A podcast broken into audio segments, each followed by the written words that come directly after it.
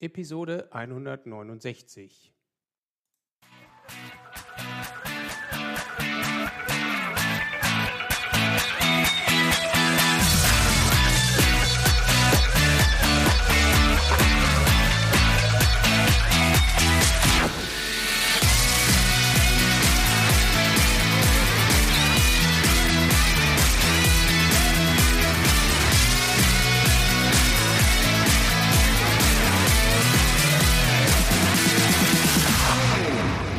Herzlich willkommen beim Zukunftsarchitekten, der Projektmanagement-Podcast für Entscheider. Am Mikrofon ist wieder Björn Schorre. Als Systemingenieur gebe ich dir Tipps und Impulse, damit du dein Projekt zum Erfolg führen kannst. Und so habe ich heute als Thema ausgewählt, wie ein Spice Assessment bestehen, Teil 2. Und zwar geht es um die Prozesse und Basispraktiken. So wirst du in dieser Episode erfahren, warum Kunden die Prozesse ihrer Lieferanten einem SPICE oder Automotive SPICE Assessment unterziehen wollen und wie du die Basis erschaffst, um ein solches Assessment zu bestehen. Zunächst aber noch ein Hinweis. Im Februar 2022 veranstalte ich ein Treffen mit Menschen, die ihr Wissen rund um das Thema Anforderungsmanagement teilen und erweitern möchten. Willst du dabei sein? Dann schau auf der Seite requirementsengineeringcamp.com nach und hol dir dein Ticket für das RE Camp 2022 in Herford. Nun aber zum, zur Episode. Warum werden meinem Projekt Prozesse vorgeschrieben? Das ist bestimmt eine Frage, die sich jeder da schon mal gestellt hat, der im Prozess, im Projekt unterwegs ist und Produkte erschaffen will. Die Antwort darauf ist zweigeteilt. Zum einen will der Kunde die Zulieferer vergleichen können, denn es gibt halt oftmals mehrere Firmen, die das Produkt, welches der Kunde haben will, liefern könnten. Und mit einem solchen Vergleich kann er dann den für sich besseren Zulieferer auswählen, beziehungsweise kann dann sagen, dieser mit dem besseren Ergebnis aus der Vergangenheit ist mein äh, Lieferant 1 und der mit dem vielleicht etwas schlechteren oder zweitbesten Ergebnis ist mein Lieferant Nummer 2, damit er auch einen Backup hat an der Stelle. Also er möchte halt ganz gerne diese Prozesse, die durchgeführt werden müssen, um ein Projekt durchzuführen und um ein Projekt, Produkt erstellen zu können, gegeneinander vergleichen können. Der zweite Teil, warum er das haben will, er will natürlich auch ein qualitativ gutes Projekt, Produkt haben. Das heißt also, angenommen, er hätte nur einen Lieferanten, ist es natürlich auch für ihn von großem Interesse, dass dieser Lieferant ein gutes Produkt abliefert. Denn viel zu oft ist es dann passiert, gerade als die Software in diese Produkte hineingewachsen ist, dass die Features nicht alle umgesetzt worden sind oder wenn das nun mal notwendig war, alle Features da reinzukriegen, dann hat das oftmals den äh, Zeitrahmen gesprengt und ein äh, Start of Production bei den Automobilisten heißt es so, musste verschoben werden.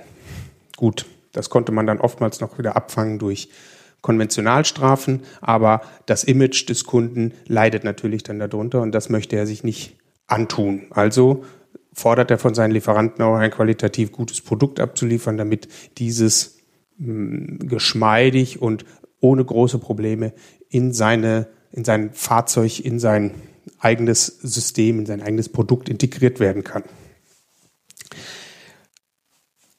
Haben wir nun verstanden, warum der Kunde uns diese Prozesse aufbürdet? Dann kommt die nächste Frage auf, soll ich denn ein eigenes Prozessmodell nur für diesen einen Kunden betreiben? Denn das, was er da vorschlägt, das Spice oder Automotive Spice, so heißen unsere Prozesse gar nicht.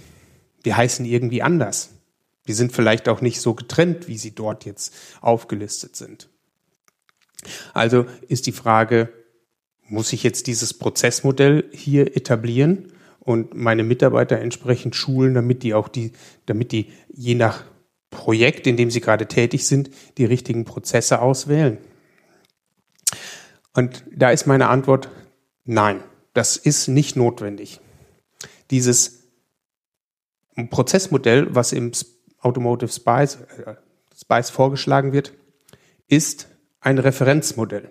Dieses Referenzmodell wird von den Assessoren genutzt, um die Prozesse zu bewerten und vor allem diese Basispraktiken zu finden in euren Prozessen. Und dann wird das auf dieses Referenzmodell angewendet und die mm, Prozesse entsprechend bewertet, sodass man dann wirklich ein vergleichbares Modell hat. Also das Prozessreferenzmodell dient zum Vergleichen. Aber es dient auch euch, nachzuschauen, welche Prozesse sind notwendig, welche Basispraktiken sind vorgeschlagen, um die entsprechenden Arbeitsergebnisse zu erzielen. Die solltet ihr euch zunutze machen, diese Basispraktiken. Da komme ich aber gleich auch nochmal drauf. Also es ist nicht notwendig, speziell für diesen Kunden ein eigenes Prozessmodell zu entwickeln. Ich sage, da steht euch frei, ihr könnt es natürlich machen, es ist aber nicht zwangsläufig notwendig. Was ihr machen könnt, ist die Chance ergreifen und eure Prozesse zu überprüfen, ob die in irgendeiner Art und Weise angepasst werden können oder erweitert werden können. Vielleicht muss man auch, kann man auch irgendwo was wegschneiden, weil plötzlich festgestellt wird, das ist gar nicht notwendig. Das haben wir aus welchem Grund auch immer gemacht. Das ist historisch noch in unseren Prozessen drin, aber das ist eigentlich gar nicht notwendig. Also wie gesagt, kann man auch weglassen danach irgendwelche Sachen, die man feststellt. Also anpassen heißt nicht nur hinzufügen, sondern kann, man kann auch was wegnehmen. Ja, was muss ich denn aber nun tun, um eine Grundlage zu schaffen, so ein Assessment bestehen zu können? Und da habe ich ein paar Tipps zusammengeschrieben, die ihr ja vielleicht auch in dieser Reihenfolge so umsetzen solltet. Und zwar setz dich mit den Prozessen in deinem Unternehmen auseinander hol dir von dem Qualitätssicherer, von dem Qualitätsmanagement oder vom Prozessverantwortlichen äh, die Prozesslandkarte, vielleicht auch nicht die, noch die etwas tiefer liegenden Prozesse, die da äh, drunter liegen und guck sie dir an. Welche Prozesse sind dort schon beschrieben? Welche, ähm, wie, wie greifen die ineinander? Falls das nicht der Fall ist, also falls du keine solche Dokumentation bekommst, dann empfiehlt es, empfehle ich, hol das nach. Denn es hilft dir, eure Prozesse zu verstehen, eure Wertschöpfungskette zu verstehen. Und es hilft dann auch nachher in der, im Assessment mit den Assessoren diese Kommunikation aufzubauen, damit die nämlich auch verstehen, in welche Prozesse, die ihr im Unternehmen habt, müssen sie eintauchen, um herauszufinden, ob die entsprechenden Basispraktiken dort auch umgesetzt sind. Und um mit den Assessoren da auf einer Augenhöhe auch diskutieren zu können, ist es unheimlich wichtig, diese Prozesse bei euch im Unternehmen zu kennen. Ja, also welche Top-Level-Prozesse habt ihr und welche Prozessschritte werden da drinnen jeweils durchgeführt? Das ist das ist unglaublich wichtig, unglaublich wertvoll, wenn, wenn du, äh, du das für dich herausgearbeitet hast. Fang bei dieser Dokumentation mit einer sehr groben Darstellung an. Also hier ist der Vertrieb, Produktmanagement, dann kommt irgendwo eine Entwicklung, Testabteilung, vielleicht äh, kommt auch noch die Produktion mit rein und so weiter. Das sind erstmal die Prozesse, die man auch dann den jeweiligen Abteilungsleitern, also in die Produktion oder in die Entwicklung nachher zuweisen kann. Das ist nämlich der nächste Schritt. Lege die Prozessverantwortlichen fest und übergib diesen Prozessverantwortlichen dann auch die Verantwortung für die Prozesse, die dort festgelegt worden sind. Hol dir das Commitment ein, dass diese Prozessverantwortlichen auch ihre, ihre Verantwortlichkeit ähm, einnehmen und, und übernehmen. Es gibt nichts Schlimmeres, als wenn die sagen, ja, ja, lass den mal machen.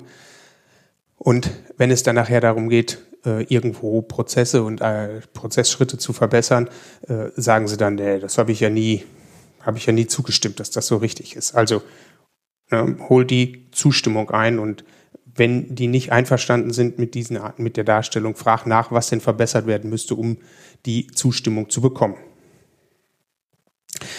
Dann der nächste Schritt, der dritte Schritt, nein, der vierte Schritt ist es schon, lies dich in die Prozesse des Spice ein.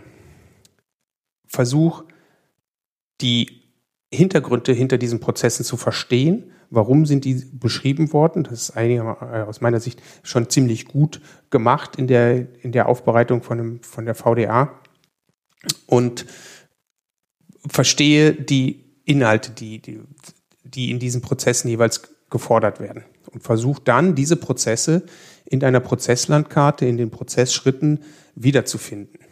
Ja, da gibt es irgendwo die Tätigkeiten sollten eigentlich da sein. Nicht immer in jedem, in der gleichen Wortwahl, aber auch sinngemäß, also semantisch sollten die schon da sein. Wenn sie nicht da sind, dann hast du da einen Punkt gefunden, wo zum Beispiel eine Basispraktik nachgeholt werden muss. Also das musst du dann mit dem Prozessverantwortlichen besprechen, dass du hier eine, eine, eine Basispraktik gefunden hast, die vom, vom Spice gefordert wird. Also da werden die Assessoren dann nachher auch drauf rumreiten. Äh, das heißt also, die werden diese, diese Basispraktik erfragen, wo macht ihr denn das? Und dann müsst ihr dazu eine Antwort finden. Ja, am besten ist es, man weiß diese Antworten schon, schon vorher, wo man das denn dann zu suchen hat oder wo dieser, diese, diese Tätigkeit durchgeführt wird. Also, ne, ihr, kann, ihr, ihr sucht diese Basispraktiken in der Prozesslandkarte, damit ihr die dann dort zuordnen könnt. Es kann auch sein, dass aus einem Spice-Prozess gewisse Basispraktiken in eurem Prozess A liegen und ein Teil dieser Basispraktiken in eurem Prozess B. Das kann sein, das ist überhaupt kein Problem. Da muss man sich jetzt nicht ähm, verbiegen und das Ganze neu aufrollen, sondern dann ist das halt so. Aber wichtig ist, dass ihr das wisst, wo liegen diese Basispraktiken, wo werden die durchgeführt. Und wenn ihr das dann auch noch entsprechend argumentieren könnt, ja, das, äh, der Produktmanager macht das und das andere macht aber dann der äh, leitende äh, Entwickler des Projektes, und das passt auch dann zueinander, das wird auch wirklich durchgeführt, dann ist das für die Assessoren auch kein Problem nachher, diese Überschneidung zu akzeptieren. Der letzte Tipp, den ich dann habe, ist, überlege, ob die nicht zugeordneten Basispraktiken äh, für euch notwendig sind. Denn die Assessoren werden darauf äh, zu sprechen kommen. Sie werden nachfragen, wo macht ihr denn dieses oder jenes? Und da ist es auch in Ordnung, wenn man dann sagt, ja, äh, das Projekt, was wir da bekommen haben, das ist so klein, wir machen das nicht. Oder das Team ist so klein, da sind zwei Leute, die brauchen das jetzt nicht so genau aufzuschreiben. Das heißt also, die machen das in der Kaffeeküche. Es ist auch völlig in Ordnung, wenn das so mm, glaubwürdig dann rübergebracht wird und kann auch dann durchgehen. Vielleicht ist es dann sogar eine Basispraktik, die gar nicht so stark bewertet wird und hm, dann ist es völlig in Ordnung, wenn die anderen Basispraktiken drumherum entsprechend gut dokumentiert und durchgeführt worden sind. Ähm, falls ihr doch feststellt, dass die Basispraktiken, die da vorgeschlagen sind, äh, sinnvoll sind und bei euch fehlen, also du durchgeführt werden sollen noch bei euch, dann bitte mit den entsprechenden Prozessverantwortlichen dieses besprechen, Vorschläge machen, wo könnte denn diese Basispraktik hinkommen, wo sollte die reinwandern und dann mit den Prozessverantwortlichen diese dort verorten. Ja, und so habe ich euch jetzt die aus meiner Sicht paar Tipps gegeben, wie man denn in den Prozessen die Basispraktiken äh, reinbringen kann, sodass diese Tätigkeiten zur Durchführung der jeweiligen Prozesse auch ja, dokumentiert sind zumindest erstmal. Ne? Also ich habe ja davon gesprochen, dass wir hier jetzt eine Basis geschaffen haben, um ein solches Assessment zu bestehen. Der nächste Schritt wäre dann natürlich, dass die Prozessverantwortlichen gemeinsam mit mit, mit dir oder mit der QS, diese Prozesse auch ähm, schulen und mit den Leuten, die dafür verantwortlich äh, sind, die durchzuführen, auch einmal durchgehen, dass die dann durchgeführt werden können, auch die äh, entsprechenden Artefakte dann erzeugt werden können. Also wie gesagt, jetzt, ne, wir haben in der Prozessdokumentation die Basis geschaffen, die ähm, Basispraktiken verlinkt und äh, vielleicht neue gefunden, die da rein müssen und das muss dann auch entsprechend geschult werden. Ja, im Spice gibt es über zehn, ich meine 12, 13 Prozesse, die von den Assessoren geprüft werden, mit zwischen sieben und zwölf Basispraktiken. Sogar circa 100, um die 100 Basispraktiken kommen, die ich alle erklären könnte hier, um äh, zu, zu euch verständlich zu machen, was denn dahinter steckt. Das würde allerdings den Rahmen dieser Episode sprengen und deswegen habe ich mir überlegt, dass ich euch mit einbinde und ihr schreibt mir mal, zu welchem Spice-Prozess soll ich eine Episode in dieser Serie bringen, wo ich dann auf die Basispraktiken und die zu erstellenden Artefakte eingehe. Also die Antworten könnt ihr einfach an mich senden, indem ihr eine E-Mail verfasst äh, und die adressiert an podcast.björnschorre.de. Dann bekomme ich das und äh, vielleicht schreibt ihr auch noch die äh, Nummer hier rein. Das ist nämlich die ZA169.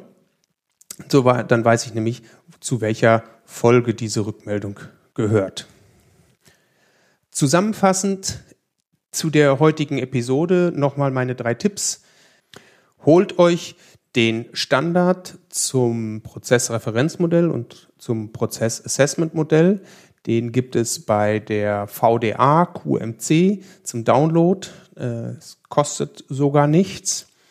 Und lest euch darin die wichtigsten Prozesse an, die ihr im Unternehmen umsetzen müsst, die vielleicht auch in dem Auftrag vom Kunden drinstehen, dass die durchgeführt werden sollen bei euch. Der zweite Tipp, lest euch die Basispraktiken zu den jeweiligen Prozessen an und vergleicht diese mit den Prozessen in eurem Unternehmen, sodass ihr wiederfinden könnt, wo sind denn diese Basispraktiken bei uns bei, bei, oder bei dir im Unternehmen ähm, realisiert worden. Vielleicht sind die schon alle oder teilweise da und ihr braucht gar nicht großartig irgendwie nochmal was zu machen. Nun, der dritte Tipp. Der Standard definiert sogenannte Best Practices oder diese Basispraktiken. Du suchst dir die noch fehlenden Prozesse in deinem Unternehmen raus, die noch fehlenden Basispraktiken und korrigierst diese. Versuchst die dann reinzubringen oder korrigierst vorhandene, die vielleicht noch nicht komplett äh, etabliert sind, wo ihr vielleicht erkannt habt, dass da noch ein bisschen was fehlt. Und das Ganze macht ihr Stück für Stück. Nicht alles auf einen Schlag, sondern fangt vorne an. Managementprozesse, ähm, äh, Systementwicklungsprozesse, Änderungsmanagement. Also alles nach und nach und ihr entscheidet selber, an welchen Schrauben ihr als erstes dreht und was ihr dann erst später im Projekt anpackt. Denn aus meiner Erfahrung ist es so, dass ähm, die äh, Spice Assessments im Projektverlauf zweimal durchgeführt werden. Das ist so ähnlich wie eine Ausbildung. Zur Halbzeit wird das einmal durchgeführt und zum Ende äh, wird das nochmal durchgeführt. Hängt auch wiederum davon ab, wie groß das Projekt ist und wie viel Zeit die Assessoren vom Auftraggeber für diese Sache haben. Ja, wenn dir die Episode wertvollen Input geliefert hat, dann würde ich mich freuen, wenn du die Episode weiterempfehlen würdest. Außerdem würde ich mich natürlich über eine Bewertung und oder einen Kommentar bei iTunes sehr freuen. Und wenn du da gerade bei bist, dann bewerte doch auch gerne die anderen Podcasts, die du gerne hörst. Denn wir Podcaster freuen uns über die Feedbacks unserer Hörer. Dir hat die Episode gefallen? Dann abonniere doch kostenlos den Podcast und mache dein Smartphone zu deiner persönlichen Universität für unterwegs. Du möchtest dich über weitere Themen zum Systems Engineering informieren? Dann besuch meine Online-Bibliothek unter bibliothek.björnschorre.de. Dort findest du kostenfreie Webinare, die ich gehalten habe oder Anmeldungen zu Webinaren, die ich noch halten werde. Melde dich an und du bekommst die Webinareinladung direkt in deinen Posteingang. Das war die heutige Episode des Zukunftsarchitekten, der Projektmanagement-Podcast für Entscheider. Ich bin Björn Schorre und danke dir fürs Zuhören.